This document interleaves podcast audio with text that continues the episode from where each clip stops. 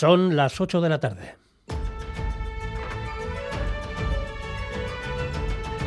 Crónica de Euskadi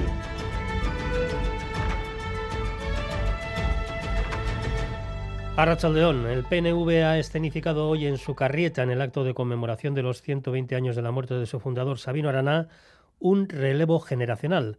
El de Íñigo Urcullu, tres legislaturas como el Endacari, por el de Imanol Pradales, desde ayer candidato del Euskadi Burubatzar a la Lendakaritza. Yo soy un hombre de partido, he sido el máximo representante del Partido Nacionalista Vasco y sé cómo es esto. Y sé también que bueno, las cosas tienen su principio, su final. Es un honor que el Euskadi Burubatzar haya pensado en mi persona para que pueda encabezar la candidatura del Partido Nacionalista Vasco, pero eh, es la militancia la que tiene que pronunciarse los próximos meses. Y la militancia tendrá hasta el 20 de enero para ratificar esa propuesta de la dirección Gelchale. Y mañana será EH Bildu la formación que reunirá su mesa política para, para, dar inicio a su proceso interno de designación de candidaturas a las autonómicas. Su coordinador general Arnaldo Otegui explicará su reflexión en torno a la posibilidad de ser o no candidato a la lenta Caritza. Hoy la parlamentaria Ollana Echevarrieta destacaba las aportaciones de las mujeres en el seno de H. Bildu. Nosotras trabajamos desde las políticas públicas feministas y eso es eh, una base que nos lleva a trabajar eh, a toda la comunidad. La diferencia que podemos llegar a marcar en vez de nombres es en las propuestas políticas. Por lo demás, hoy ha continuado el cruce de acusaciones entre el PSOE y el PP a raíz de las declaraciones del presidente Pedro Sánchez en favor del reconocimiento del pueblo palestino, mientras en Gaza tras el amago de ruptura de la tregua ayer, hoy ha continuado el intercambio de prisioneros, aunque también los episodios de violencia, sobre todo en Cisjordania. Enseguida vamos con esas y otras cuestiones, antes la previsión meteorológica que nos anuncia lluvia. Escalmet, Miriam Ruiz.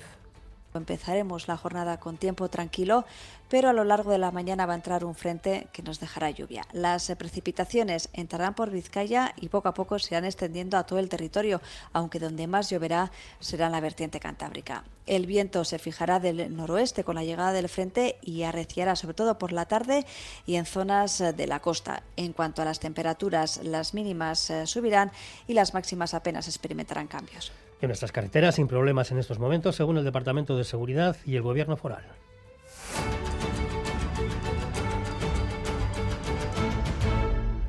El escenario Sucarrieta, con toda la plana mayor del PNV reunida para homenajear al fundador del partido en el aniversario de su fallecimiento, con la tradicional ofrenda de flores, pero todas las miradas estaban puestas en dos personas, el ayer designado candidato Gelzal a la Endacaritza, Manuel Pradales, y el actual Endacari Íñigo Urcullu. Siguiendo el acto ha estado nuestro compañero Xavi Segovia.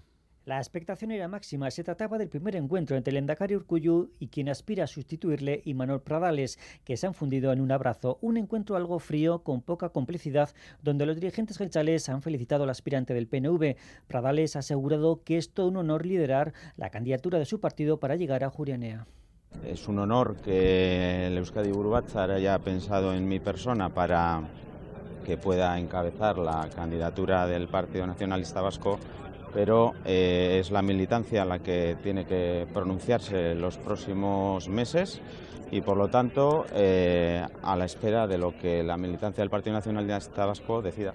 En un acto por el 120 aniversario de la muerte de Sabino Arana, el presidente Gelchale Antonio Ortuzar no ha mencionado a Pradales en su discurso, pero sí ha asegurado que con él sigue la cadena y se crea un fuerte eslabón. El líder del PNV ha agradecido además el trabajo de Urcullu en todo este tiempo. eskerrik asko lendakari egindako lanagatik azken hiru legealditan. Eskerrik asko. Los militantes congregados en su carrieta han secundado este reconocimiento con un fuerte aplauso. Pradales ha sido escueto en sus declaraciones a la prensa, poco más de lo que hemos escuchado. Urcullu sí ha querido decir algo más sobre el tiempo que le queda al frente del gobierno, aunque no sobre el proceso por el que la dirección del partido ha decidido relevarle. Urcullu no ha querido valorar la decisión de su partido de descartarle como candidato, un asunto interno, decía el Endacari. Esas cosas son internas y me las quedo para mí. Ha recordado que aún queda legislatura por delante, aunque sabe que las cosas siempre tienen un inicio y un final. El Endacari ha afirmado que es un hombre de partido, por lo que siempre respetará las decisiones del Euskadi Burubachar. El Partido Nacionalista Vasco tenía que ser libre para tomar la decisión que estimara pertinente.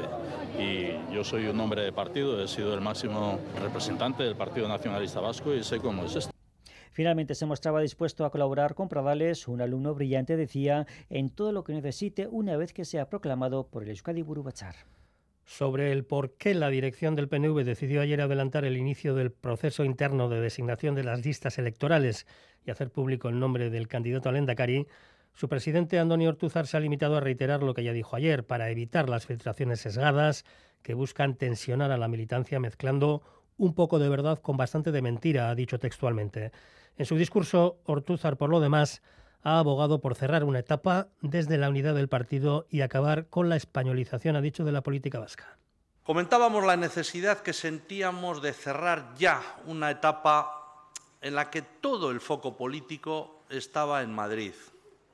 La necesidad de volver a poner el foco en Euskadi, en la política vasca, porque teníamos, tenemos la sensación de que una parte de nuestra sociedad se está despistando y se está perdiendo el foco. Y entre las reacciones al relevo en la candidatura al Endacari del PNV, la de Neco Andueza, secretario general del PSE, partido socio del PNV en el gobierno vasco. Al señor Urcullu lo único que le puedo desear es mucha suerte en la etapa que va a iniciar una vez de que se celebren las elecciones autonómicas y al señor Pradales pues, pues que nos veremos en los debates y que tendremos oportunidad de contrastar proyectos y de poder debatir conjuntamente con el resto de partidos que creo que es un ejercicio democrático además de muy necesario, muy, muy positivo para saber cada cual con qué proyecto de país se, se presenta. Reacciones también desde H. Bildu. La parlamentaria Ollana Echevarrieta hablaba de proceso errático en la designación del candidato Jeltzale al Endacari. La misma rueda de prensa anticipada que dio ayer el Euskadi Batzar nos demuestra que estamos ante una actuación que solo puede responder a una situación de crisis política interna, que no están sabiendo poner encima de la mesa respuestas al contexto político y social actual que se merece. Echevarrieta se ha referido hoy también al proceso de designación de las listas a las elecciones autonómicas, incluida la candidatura a la Lendacaritza, que se pondrá mañana en marcha en la reunión de la mesa política de H. Bildu. El coordinador general Arnaldo Otegui explicará su reflexión en torno a la posibilidad de ser el candidato, una decisión que está en el aire. Esta semana reconocía en una entrevista aquí en Radio Euskadi que los muchos años de militancia suponen un desgaste familiar, aunque a la vez puntualizaba que hará lo que decida su formación, lo que decidan las bases. Preguntada por la posibilidad de una candidata a Lendakari, Echevarrieta destacaba el trabajo que realizan las mujeres como militantes de H. Nosotras trabajamos desde las políticas públicas feministas y eso es eh, una base que nos lleva a trabajar eh, a toda la comunidad, más que individuos somos un grupo de trabajo. Entonces creo que en ese sentido eh, la diferencia que podemos llegar a marcar en vez de nombres es en las propuestas políticas y de hecho es en lo que estamos trabajando en estos momentos y en lo que le damos prioridad. 44 localidades de todo el estado han celebrado hoy las elecciones municipales que por distintos motivos o no se celebraron el pasado 28 de mayo o se anularon total o parcialmente por irregularidades. De ellas, 39 son navarras, como por ejemplo Areso, donde esta mañana ha estado nuestra compañera Aurkeni Iturrioz. Son 270 habitantes, pero ninguno parece tener hoy intención de ir a votar. Ez, ez dugu asmorik ez. Ez da inor heldu eta guk ez dugu asmorik. Ba ez, gaur ez bentzat. Ez, nik ez de botatu az. Botatzea asmoik ez. Ez asmoik, porque, a ver, herritarrantzako, pues, zeago da. Pues botatzea, obvio da. Aseguran que es mejor para el pueblo no votar, ya que la única lista presentada a escaños en blanco renunciaría nada más ser elegida. Lo que les interesa es que el proceso siga su curso. Belén Muro es teniente de alcalde de Areso en funciones. A no ser que haya sorpresa, que los de escaños en blanco se emocionen y, y si sacan el 5% cojan el cargo, la comisión gestora es la que va a llevar el ayuntamiento en los siguientes tres años y medio. Belén nos asegura que lo dejan para dejar el testigo a otros vecinos, pero está claro, no es fácil dar el paso. Pesa mucho más el que dirán negativo que, que todo lo positivo que, va, que, que vayas a hacer.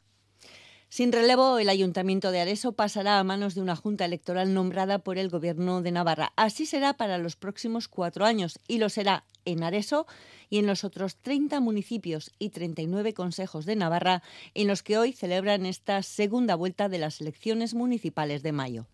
También en Navarra, en Orbaiceta, se ha celebrado hoy un acto en recuerdo de Miquel Zabalza, el joven natural de esa localidad que hace 38 años fue detenido por la Guardia Civil por su presunta implicación con ETA y trasladado al cuartel de Inchaurrondo, de donde desapareció.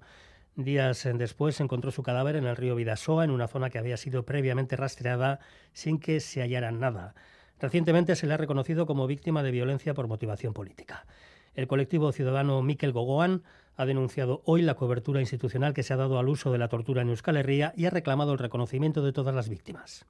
Hogeita mezortzigarren omenaldia da gaurkoan Mikel Zabalzari egiten dioguna, eta ez diogu lan egiteari utziko.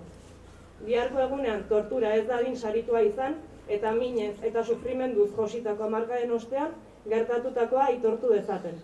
Egia, justizia eta erreparazioa gauzatu ditzaten. Y hoy acto del PSOE en Madrid por todo lo alto con la participación de todos los líderes autonómicos y también de históricos del partido como Rodríguez Zapatero, Nerea Sarriegui. Sí, ante la dura ofensiva de la derecha contra la ley de amnistía y el nuevo gobierno, el PSOE ha querido trasladar hoy una imagen de unidad reuniendo a más de 9.000 simpatizantes en IFEMA para respaldar a Pedro Sánchez, que llegaba con un mensaje claro, defensa cerrada de la amnistía, España no se rompe, insiste, y reafirmación de su postura respecto a Israel. Condenar los viles atentados terroristas de una banda terrorista como Hamas y al mismo tiempo condenar la matanza indiscriminada de civiles palestinos en Gaza no es una cuestión de partidos políticos, es una cuestión de humanidad.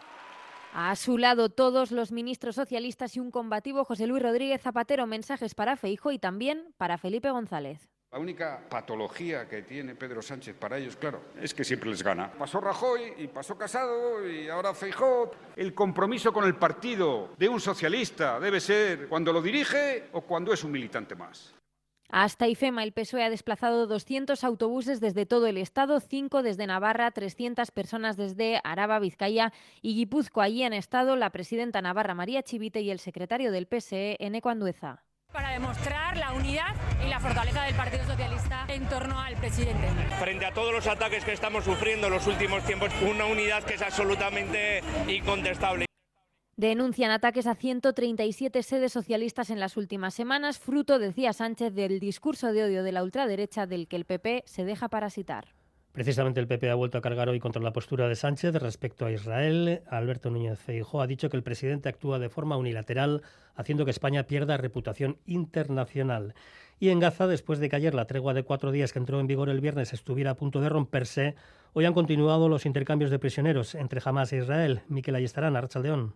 Arrachaldeón. El tercer intercambio entre Hamas e Israel discurre sin incidentes importantes, aunque con mucho nerviosismo, tras lo sucedido ayer, cuando Hamas retrasó la entrega de rehenes tras acusar a Israel de no cumplir el pacto. Los islamistas han entregado al Comité Internacional de Cruz Roja a 14 israelíes, entre ellos una niña con doble nacionalidad, israelí-estadounidense y un joven israelí-ruso, y a tres rehenes tailandeses. Esta vez, solo cuatro de ellos han salido a través del paso de Rafah con dirección a Egipto. Doce han cruzado en algún punto a lo largo de la verja de separación y uno ha sido trasladado en helicóptero, según ha informado el ejército. Jamás ha hecho una de las entregas en las calles de la misma ciudad de Gaza. Todo un mensaje para intentar demostrar su capacidad operativa frente a las acusaciones de Israel, que asegura que los islamistas han perdido el control de la zona norte. Israel, por su parte, ha liberado a otros 39 presos palestinos de la cárcel de Ofer. Después de tres jornadas de intercambios de presos y rehenes, Gaza afrontará mañana la última jornada de la tregua con la esperanza de que se puedan alargar los días de alto el fuego.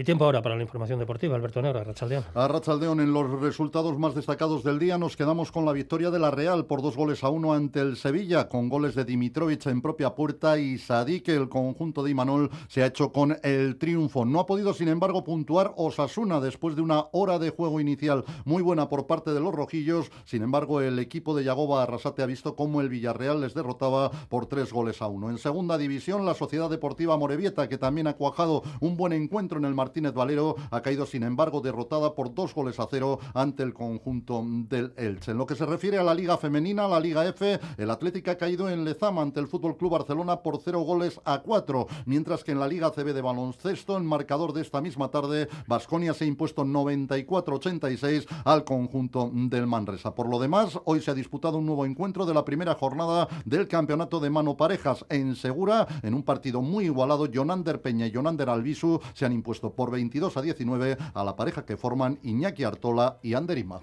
Hasta aquí la información general. Les dejamos ahora con Bego Yebra en la galería.